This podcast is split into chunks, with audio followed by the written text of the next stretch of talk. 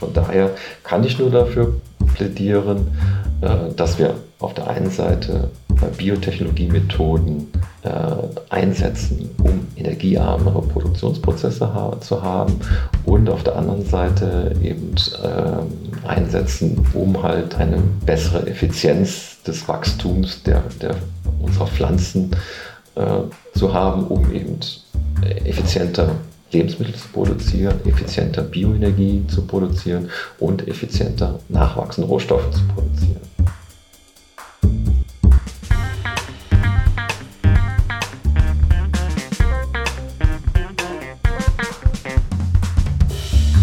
Willkommen zu Erststimme, das ist Folge 36. Die Biotechnologie ist eine Zukunftstechnologie. Sie ist zwar auch schon heute im Alltag gegenwärtig, aber sie kann auch in Zukunft dabei helfen, die wohl größte Herausforderung unserer Zeit zu meistern, nämlich die Klimakrise. Auch in Nordrhein-Westfalen gibt es Unternehmen, die es sich zur Aufgabe gemacht haben, dahingehend zu forschen.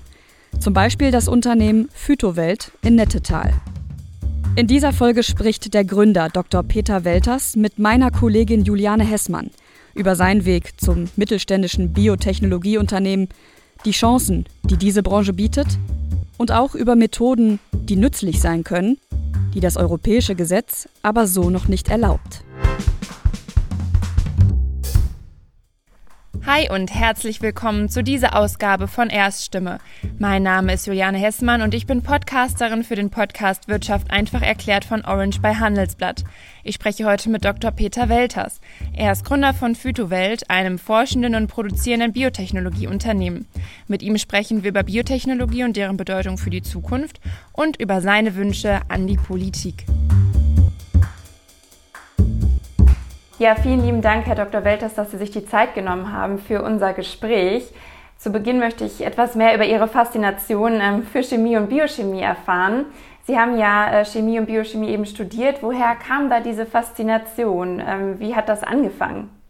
Also es hat eigentlich in der Schule angefangen. Also ähm, ja, damals kamen so die ersten ähm, breiten publikumswirksamen äh, Publikationen raus. Also ähm, ich habe also ich glaube, da war ich 16 oder 17, da habe ich mir aus dem äh, Spektrum Verlag das Buch gekauft, äh, Molekularbiologie. Das war so die erste populärwissenschaftliche Veröffentlichung zum Thema genetische Genetik und genetische Manipulation oder genetische ähm, Veränderung von Organismen und, und, Pflanzen und wo die ganzen Grundlagen der Molekularbiologie dann drin stand auch. Ne? Und das hat mich also sehr, sehr fasziniert.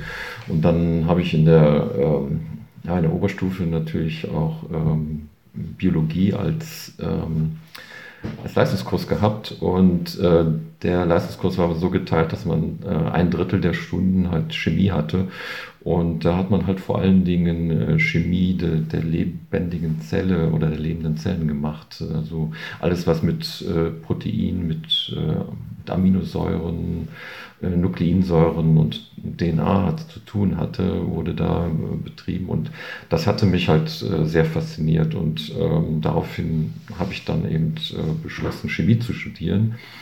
Ähm, habe aber dann sehr schnell festgestellt, dass mich die allgemeine Chemie relativ wenig interessiert. Äh, also was jetzt so anorganische Chemie oder auch äh, organische Chemie als solche betraf, äh, sondern dass mich mehr dann äh, die ja, Biolo biologische Chemie oder Molekularbiologie dann auch interessierte und äh, bin dann, nachdem ich im ähm, äh, bis zum Vordiplom Chemie in Aachen studiert hatte und äh, auch noch Teile Lebens des Lebensmittelchemiestudiums absolviert habe, dann nach Tübingen gewechselt, um dort dann direkt Biochemie studieren zu können. Und äh, habe dann auch noch ein Jahr in München verbracht, äh, am Max-Planck-Institut für Biochemie, um da die Hauptpraktika zu machen. Und da wurde also, da wurde es natürlich total äh, ja, wo ich direkt an die Wurzeln äh, und die vor, vorderste Front der, ja, der Forschung in der äh, Molekularbiologie gebracht. Ne? Und das hat mich dann dazu gebracht, ähm, am Max-Planck-Institut für Pflanzenzüchtungsforschung in Köln bei Jeff Shell zu äh, meine Diplom- und Doktorarbeit zu machen oder die praktischen Arbeiten dazu. Und ähm, ja, dadurch bin ich dann also so richtig in die Molekularbiologie der Pflanzen gekommen. Ja, das alles zusammengeführt, ja, hat mich dann eben auch noch ähm, für drei Jahre in die USA geführt, äh, wo ich dann an der UCSD äh, gearbeitet habe äh, und da meinen Postdoc gemacht habe. Äh, dort habe ich Proteintransport in Pflanzen und Hefezellen studiert, ähm, was auch eine gute Vorarbeit zu der industriellen Biotechnologie, die wir heute äh, mit der Phytowelt machen, waren.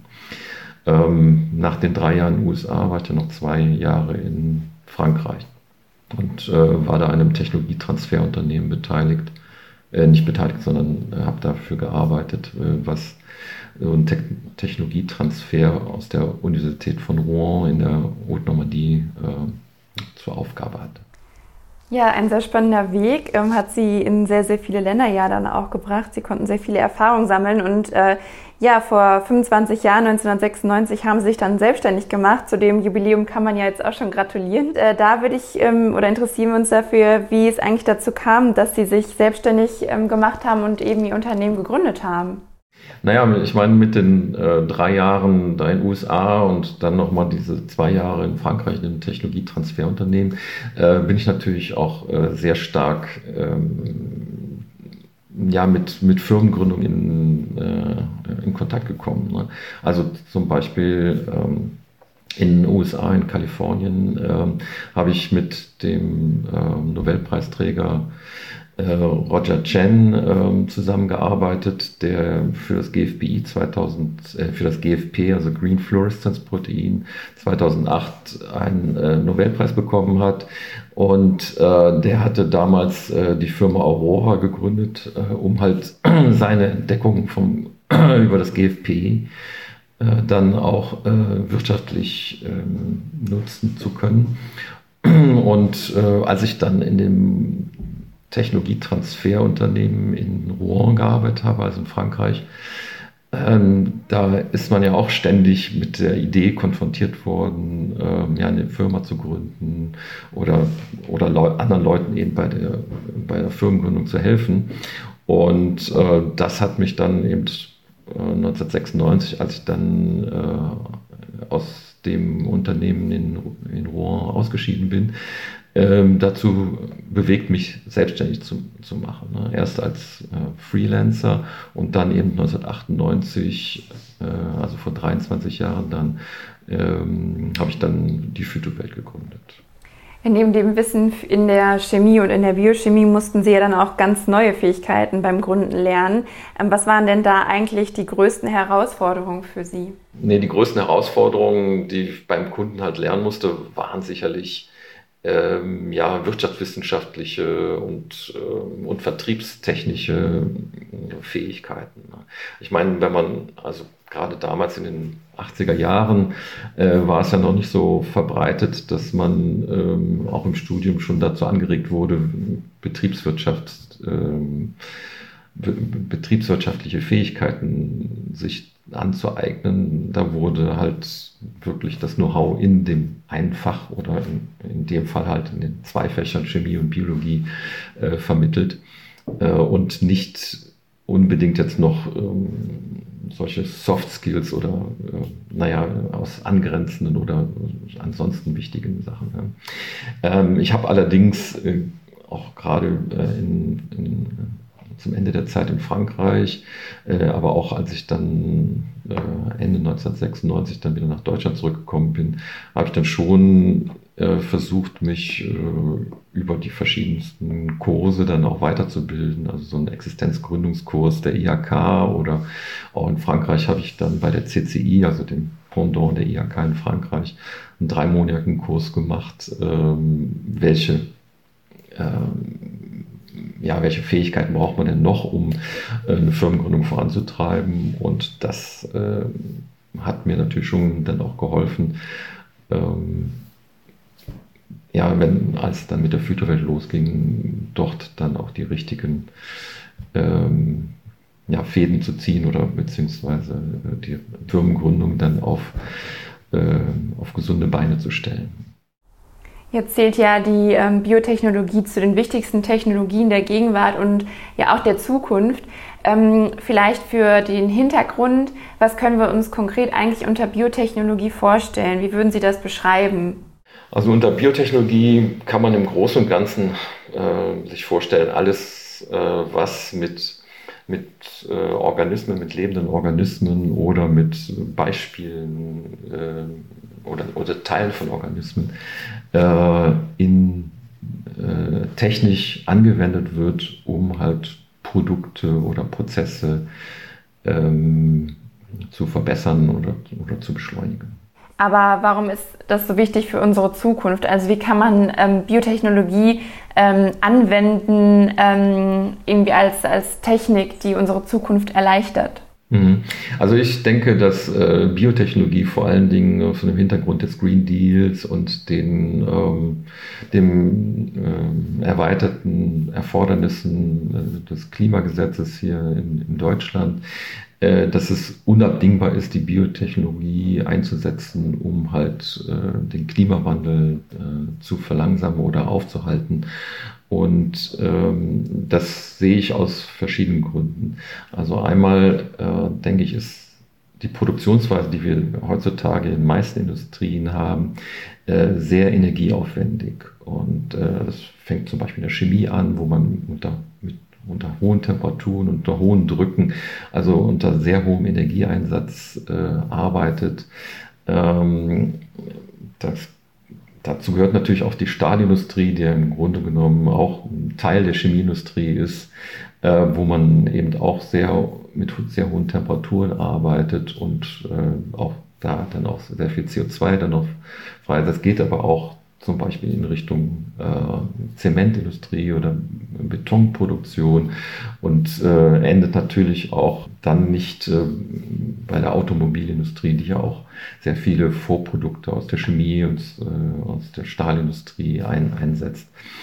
Ähm, also alle diese Prozesse, die heute ja auch noch eine große Rolle in der Wirtschaft in, in Deutschland spielen, sind sehr energieaufwendig und ein Großteil oder sehr viele der Prozesse können wir mit unter äh, energieärmeren äh, Prozessen oder mit energiearmen Produktionsmethoden ähm, durchführen, die halt biotechnologischen Ursprung sind, die halt das Vorbild der, der Natur anwenden kann. Also ähm, gibt ja zum Beispiel auch bei der Betonindustrie oder bei der Betonherstellung wird ja heutzutage auch mit Stahlbewährung sehr viel gemacht, aber da könnte man zum Beispiel mit, mit Carbonfasern äh, mit, äh, mit sehr viel weniger äh, Beton und äh, einer leichteren Bauweise äh, die, die gleiche Festigkeit erreichen und äh, könnte damit also einmal bräuchte man weniger Zement und Beton herzustellen und auf der anderen Seite bräuchte man eben statt der, der,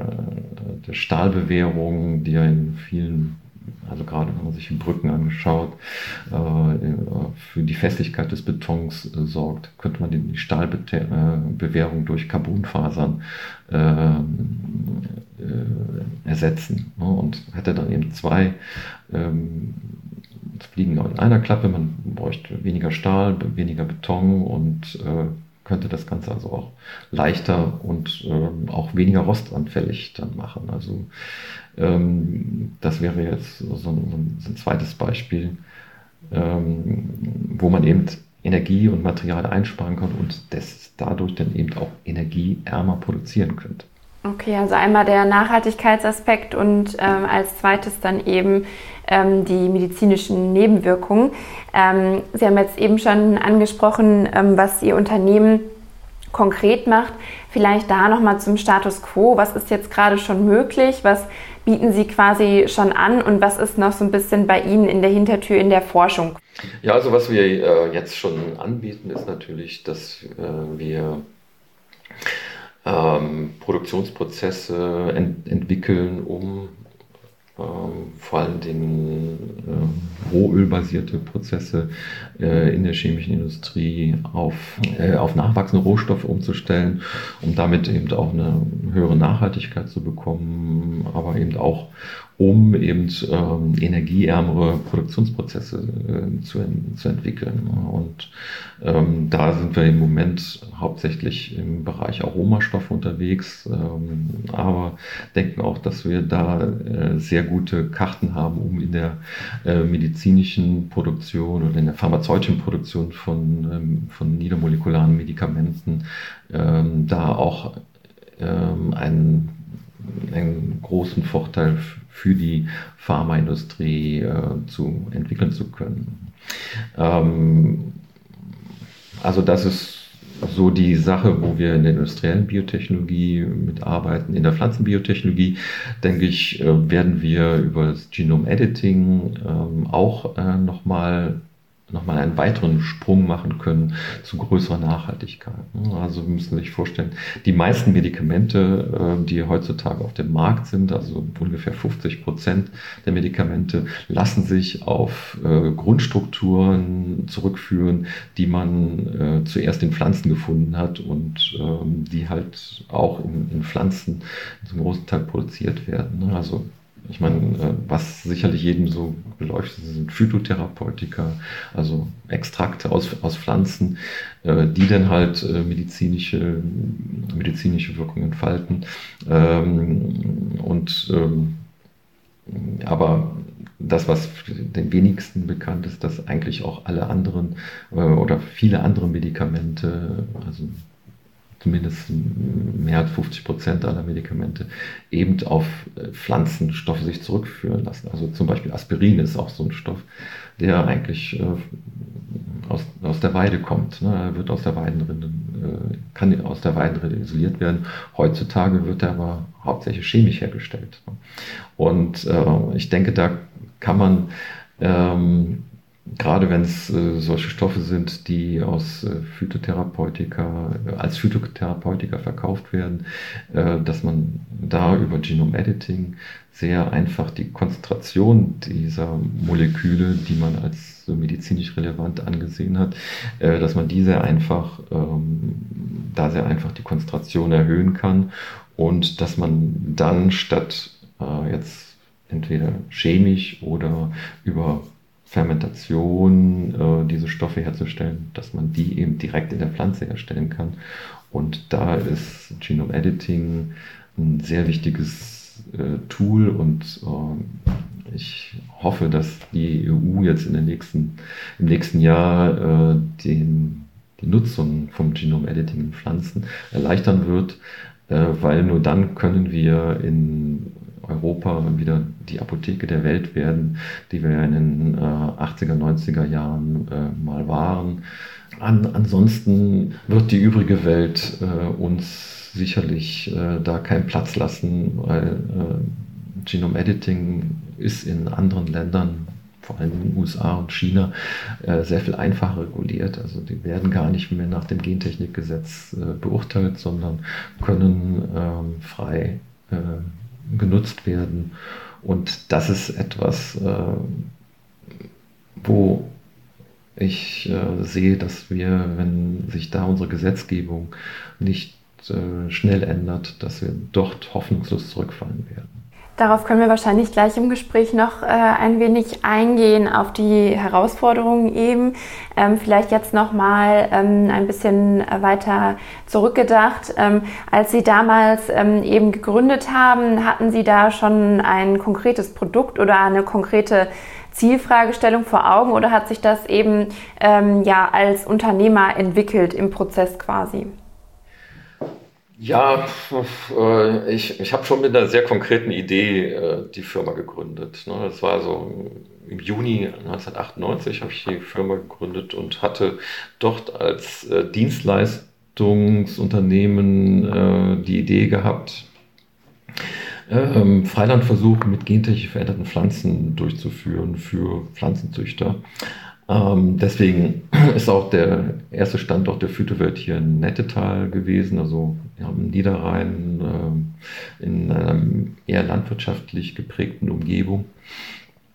Und ähm, diese Idee der Gründung ist aber leider im September 98, also drei Monate nach Gründung, schon ad absurdum geführt worden, weil dort eben das Gentechnikmoratorium der EU eingeführt wurde und bis 2004 äh, in, in, Kraft äh, war. Und das bedeutete, dass äh, in Europa überhaupt keine neuen Gen, äh, also keine neuen Freilandversuche mit gentechnisch veränderten Pflanzen durchführbar gewesen sind. Also ähm, klar, ich hatte eine konkrete Idee, hatte auch sicherlich einiges an, äh, an Kundenpotenzial in dem Bereich, aber äh, ich musste mir also sehr schnell etwas Neues überlegen und äh, wir haben dann ähm, äh, später ähm, gerade für die Pflanzenzüchtung ähm, uns Dienstleistungen überlegt, wie wir ohne Gentechnik oder ohne zu gentechnischen Pflanzen zu kommen, Züchtung, Pflanzenzüchtungsprozesse beschleunigen können und damit eben die äh, Pflanzenzüchtung einfacher und äh, kostengünstiger äh, zu gestalten. Und äh, das hat dann dazu geführt, dass wir zum Beispiel äh, Protoplastenfusion ähm, eingeführt haben, um halt äh, Kreuzungen äh, zu vereinfachen. Und die haben zum Beispiel dazu geführt, dass wir ähm, Pappeln äh, gezüchtet haben, die die doppelte Biomasse in äh, Kurzumtriebsplantagen produzieren können wie ihre Eltern und damit eben auch einen größeren Beitrag oder einen guten Beitrag zur Nachhaltigkeit äh, von Kurzumtriebsplantagen für die stoffliche oder die bioenergetische Verwertung ähm, geführt hat. Ist das auch eine Fähigkeit, die man eben als Gründer braucht, so schnell umzudenken, äh, sich schnell neue Geschäftsmodelle ähm, zu überlegen, ähm, um eben zu reagieren, zum Beispiel auf neue Gesetze? Ja, das auf jeden Fall. Also ähm, das Reagieren auf neue Gesetze, das ist, glaube ich, äh, muss, muss man eigentlich in, in, allen Größenordnungen der Firmen haben. Ähm, aber um halt als äh, kleines Unternehmen erfolgreich am Markt zu sein, muss man schon sehr flexibel sein und immer wieder neue Ideen produzieren, um halt äh, Nischenmärkte zu ähm, ja, einzunehmen, äh, die für die großen äh, Firmen noch nicht so interessant sind bei den Herausforderungen ähm, schauen wir nicht nur auf die Herausforderungen, die eben ein junges Unternehmen hat, sondern vielleicht generell äh, Biotech-Unternehmen. Gibt es da bestimmte ähm, ja, kritische Aspekte, Herausforderungen, ähm, die sich eben ähm, Biotech-Unternehmer ähm, ja, äh, konfrontiert sehen? Naja, ich meine, die Gentechnik-Gesetzgebung hier in Europa ist schon ein, ein eine riesige Hürde, äh, die man als Biotech-Unternehmer äh, zu nehmen hat. Ne? Also ähm, es ist nicht nur damit getan, dass man halt die, ähm, ja, die Voraussetzungen äh, des Gentechnikgesetzes für ein, für ein Labor, ein Entwicklungslabor äh, erfüllen muss und äh, jedes Jahr dann eben auch die entsprechenden Kontrollen äh, hat und ähm, äh, was natürlich äh, erhöhte Kosten bewirkt, als, als wenn das Gentechnikgesetz ähm, nicht so kompliziert wäre. Aber man muss natürlich auch immer ähm, up-to-date sein und ähm, also immer wieder die Gesetzgebung darauf durchforsten, was, was sich geändert hat. Aber es, äh, es ist auch so, dass wenn man mit, äh, ja, mit Kunden redet, muss man immer erst äh, mal äh, den Kunden auch äh, sagen, ja, äh, oder den Kunden davon überzeugen, dass das, was man macht, auch auf zum Markt zugelassen wird und, und für ihn eben auch ein, ein Geschäftsmodell sein kann. Also ich meine, wir haben ja mit unseren Pflanzenzüchtungsmethoden, mussten wir äh, natürlich auch äh, bei unseren bei den Pflanzenzüchterkollegen dann äh, vorstellig werden. Und die mussten wir, da mussten wir immer erstmal diese Hürde überwinden, um denen klarzumachen, ja, wir arbeiten äh, zwar mit dem Wissen aus der Gentechnik, aber das, äh, also was Gene bewirken und was man alles äh, machen kann. Aber wir arbeiten halt mit Gewebekulturtechnologien und diese führen halt nicht zu ähm, gentechnisch veränderten äh, Pflanzen. Und das ist natürlich äh, auch immer so eine, so eine Hemmschwelle, die die Leute dann haben, mit, mit einem zu reden. Und, äh, und wir sehen diese Hemmschwelle auch immer wieder, auch ähm, jetzt in der chemischen Industrie, wo äh, wir über industrielle Biotechnologieverfahren reden, wie die Fermentation, ähm, Biotransformation oder Biokatalyse. Äh, da muss man auch immer wieder mit den Leuten erstmal ähm, ja, mühsam über Gentechnik äh, diskutieren äh, und äh, diese, diese Berührungsängste mit modernen äh, Methoden ähm, ja, diese Berührungsängste einfach überwinden.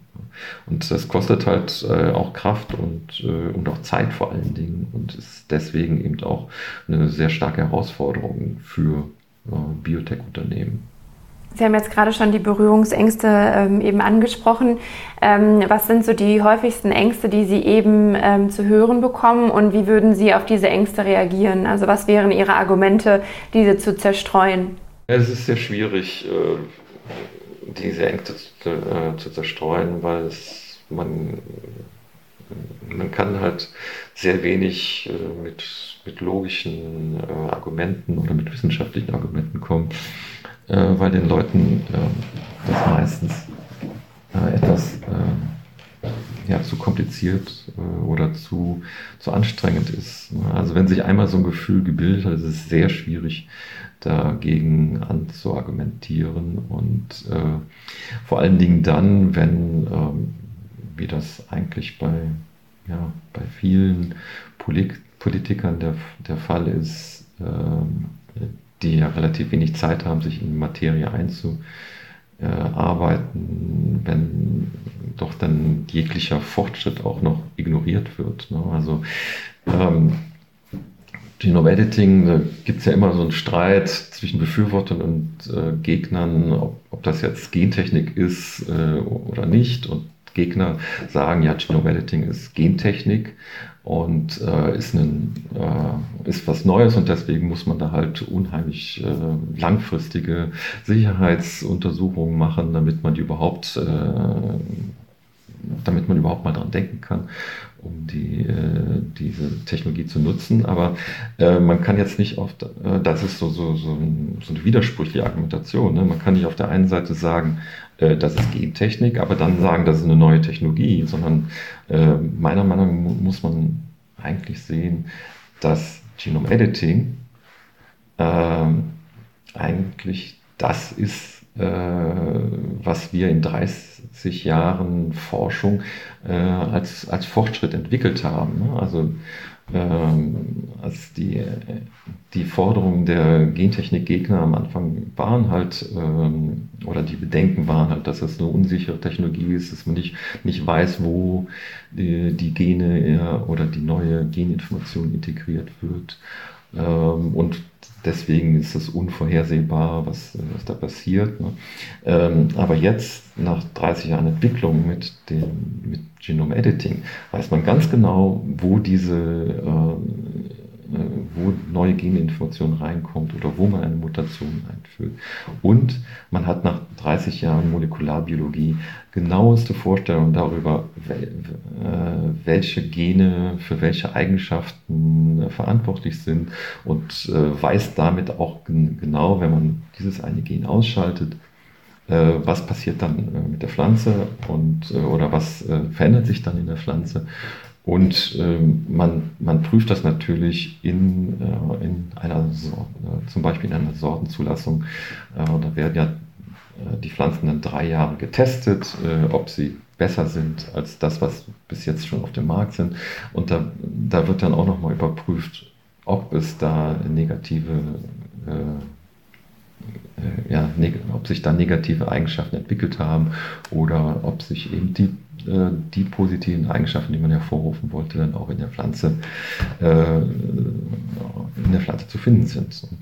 Und ähm, deswegen äh, finde ich das ja so ein bisschen schade, dass ähm, dass da die, hm, die Fortschritte, die immensen Fortschritte, die in der Biotechnologie gemacht werden, ähm, vor allen Dingen von den Politikern ähm, ignoriert werden und dass man damit die sinnvolle Nutzung äh, dieser Technologie Genome Editing oder beziehungsweise der gesamten Biotechnologie auch der behindert. Okay, Sie haben jetzt schon angesprochen, eben, dass gerade ähm, fehlendes Wissen ja auch ein Thema ist, eben bei Politikern äh, in diesem speziellen Bereich. Ähm, wenn Sie jetzt aus Biotech-Sicht ähm, der Politik oder Politikern drei Wünsche nennen könnten ähm, und die würden ähm, erfüllt, welche wären das dann? So viele, drei sogar, meine Güte. Na, im, im Prinzip äh, wäre es äh, ein Wunsch, dass man Mutationen aus, äh, die aus Genome Editing in Pflanzen vorgenommen werden, dass die aus der Gentechnikregelung herausgenommen werden. Das äh, ist eigentlich der stärkste Wunsch, den ich äh, habe. Ähm, und dass man, also wenn man jetzt noch den zweiten Wunsch, dass man die Bürokratie vor allen Dingen aus, dem, äh, aus der äh, gesamten Biotechnologie herausnehmen könnte oder äh, zumindest so weit wie möglich reduzieren kann. Ähm, ja, und das ist vielleicht dann eher ein Wunsch, äh, allgemein für Biotech-Unternehmen, äh, für, für Unternehmen gilt, ähm, dass man doch sehr viel stärker äh, Bürokratie äh, abbaut und äh, damit eben äh, sich mehr auf die Kernaktivitäten des Unternehmens ähm, konzentrieren kann, äh, Produkte auf den Markt zu bringen und zu entwickeln und, äh, und nicht äh, ständig nur neue Bürokratie, Hindernisse äh, zu überwinden. Okay, zwei Wünsche waren das. Das heißt, äh, mit dem dritten Wunsch würden die ähm, die anderen beiden quasi nochmal bekräftigen. ähm, genau, Sie haben ja in NRW gegründet. Das, äh, Sie hatten auch vorhin am Anfang nochmal so ein bisschen erwähnt, äh, warum Sie sich für diesen Standort entschieden hatten. Das hatte ja mit Ihrem ähm, ersten äh, Produkt oder mit dem Initialprodukt, welches Sie entwickeln wollten, zu tun. Ähm, gab es noch andere Argumente, warum Sie sich eben für diesen Standort NRW entschieden haben? Ähm ja, gut, ich meine, ich äh, bin halt am Niederrhein geboren, also in Mönchengladbach und ähm, nach fünf Jahren im Ausland hat es mich halt wieder zu meinen Wurzeln zurückgezogen. Ähm, das ist sicherlich auf der einen Seite hier die, die Lebensart am Niederrhein, aber auch ganz so profane Dinge wie das Brot, äh, was, äh, was man hier äh, in den Bäckereien bekommt. Das, das hat mir vor allen Dingen in den USA sehr stark gefehlt. Ne? Also, ähm, aber auch eben ähm, ja, wieder Deutsch zu sprechen, ähm, war nach fünf Jahren im, im Ausland, äh, also regelmäßig Deutsch zu sprechen, war nach fünf Jahren im Ausland natürlich auch ein großer Wunsch.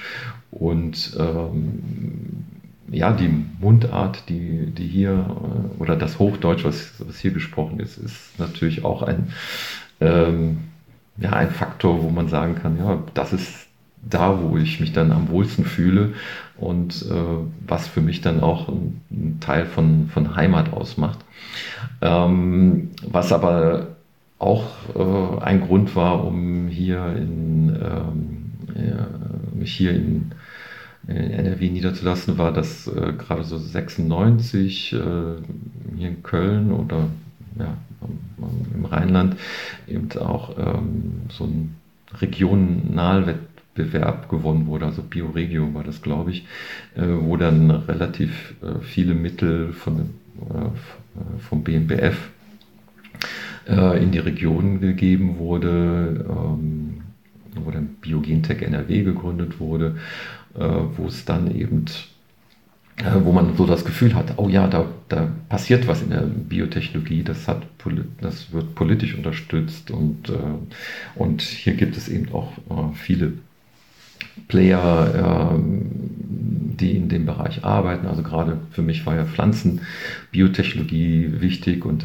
mit, das äh, ist Bayer natürlich äh, hier in Leverkusen am Standort oder in Monheim äh, wichtig gewesen, aber genauso auch das Max-Planck-Institut für Pflanzenzüchtungsforschung in Köln oder das Forschungszentrum Jülich oder die RWTH Aachen ähm, oder auch die Forschungsaktivitäten der Universität zu Köln und Düsseldorf, die ja jetzt in diesem Exzellenzcluster C gegipfelt sind, ähm, die die damals eben äh, so ihre Anfänge genommen haben und die mich dann eben auch animiert haben oder davon überzeugt haben, dass ähm, hier der Standort am Niederrhein in Nettetal äh, doch ein zukunftsweisender ist ähm, und weswegen ich mich dann auch hier niedergelassen habe. Ja, ich denke, das, ist so, das sind so die Hauptgründe gewesen.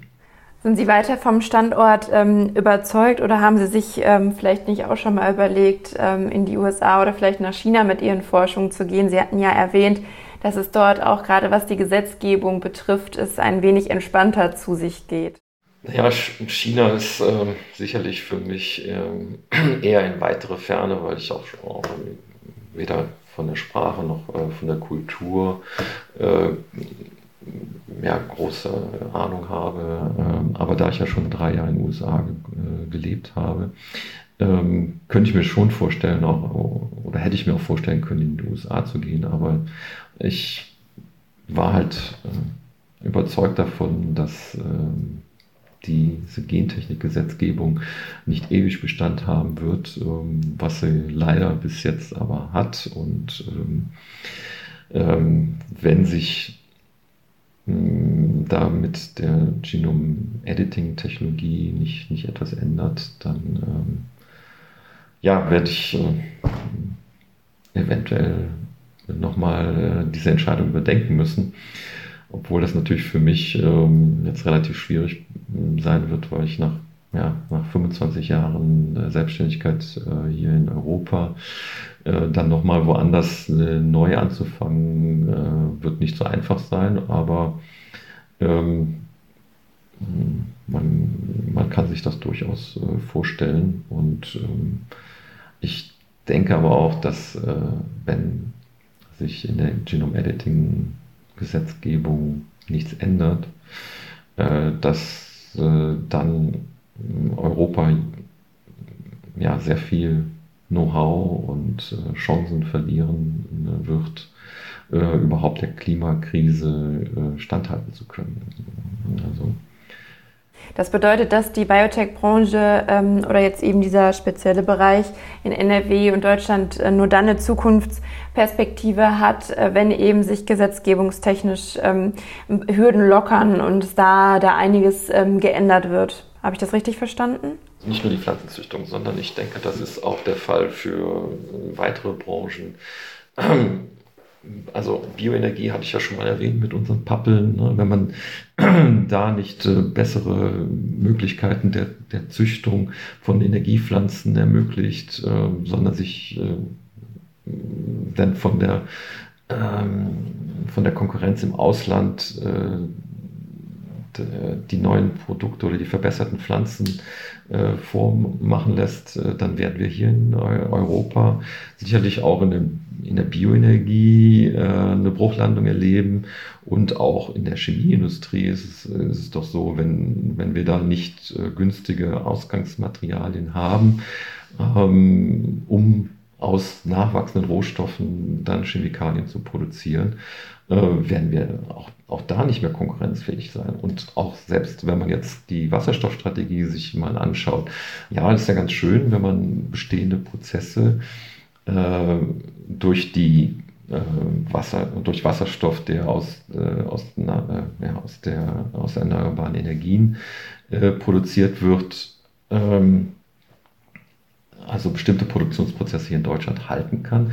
Aber äh, letztendlich werden wir damit auch nicht konkurrenzfähig sein. Ne? Wo, wieso sollten wir hier mit unserer wenigen Sonne äh, dann äh, noch konkurrenzfähig sein zu Chemieproduktionen äh, aus arabischen Ländern, also Katar und, äh, und den Vereinigten Arabischen Emiraten, wo jetzt auch schon riesige Solaranlagen aufgebaut werden, äh, um halt äh, dort grünen Wasserstoff zu produzieren und äh, damit dann eben eine Chemieproduktion auch grüner zu machen.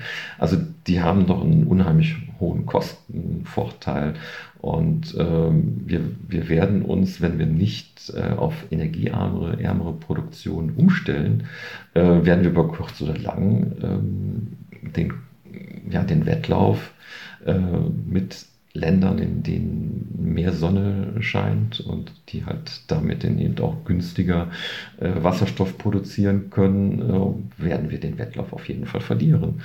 Ja, und ähm, ja, und äh, von daher kann ich nur dafür plädieren, äh, dass wir auf der einen Seite äh, Biotechnologiemethoden äh, einsetzen, um energiearmere Produktionsprozesse zu haben und auf der anderen Seite eben ähm, einsetzen, um halt ähm, eine bessere Effizienz des Wachstums der, der unserer Pflanzen äh, zu haben, um eben effizienter Lebensmittel zu produzieren, effizienter Bioenergie zu produzieren und effizienter nachwachsende Rohstoffe zu produzieren. Ohne Biotechnologie werden wir da keine Zukunftsperspektive haben. Auch wenn man nicht sagen kann, dass Biotechnologie das Allerheilmittel ist. Aber wir müssen uns dieses Werkzeug erhalten und auch vereinfachen, damit wir nicht äh, unsere ganze Energie und unser ganzes Kapital und, und Wissen verpulvern, äh, um äh, die vielfältigen Vorschriften eines Gentechnikgesetzes äh, zu erfüllen. Ein mahnender Blick in die Zukunft, aber auch ein schöner ähm, Abschluss dieser Podcast-Folge. Ähm, wenn Sie mögen, haben Sie jetzt noch die Chance, etwas zu sagen, wenn ich etwas außer Acht gelassen ähm, habe oder Sie einen bestimmten Aspekt für besonders relevant und erwähnenswert halten. Also auf der einen Seite sicherlich ähm, mehr Prozesse auf, äh, auf nachhaltige Produktionsweisen und auf nachwachsende Rohstoffe umstellen. Äh, wir werden auf jeden Fall in der Aromaproduktion und, in, und damit eben in der Lebensmittelproduktion äh, noch mehr Produkte auf den Markt bringen. Und äh, ich denke, wir werden auch der, mit der Gewebekultur, äh, dort werden wir auch weiterhin ähm, tätig sein können, äh, um mit unseren Methoden äh, sehr gezielt und ähm, sehr umweltbewusst und nachhaltig äh, die Pflanzenzüchtung zu beschleunigen und äh, damit der Umwandlung äh, der Industrien hier in Europa ähm, oder bei der Umwandlung dieser Industrien hier zu helfen und ähm, die Herausforderungen der, des Klimawandels ähm, äh, zu bewältigen, beziehungsweise den Klimawandel dann auch etwas abzumildern und hoffentlich dann auch in der Zukunft äh, zum Stillstand zu bringen. Wunderbar, Herr Welters, wir sind am Ende dieser Folge angekommen. Ähm, ja, machen Sie es gut, bleiben Sie gesund und vielen, vielen Dank für das Gespräch. Vielen Dank. Das war Folge 36 von Erststimme, dem Podcast für alles außer Corona. Die nächste Folge erscheint am 17. November. Zu Gast ist dann Katharina dos Santos Firnhaber, die seit der Bundestagswahl zu den jüngsten Abgeordneten im Parlament zählt. Wir freuen uns, wenn Sie auch dann wieder reinhören und wünschen Ihnen bis dahin eine gute Zeit.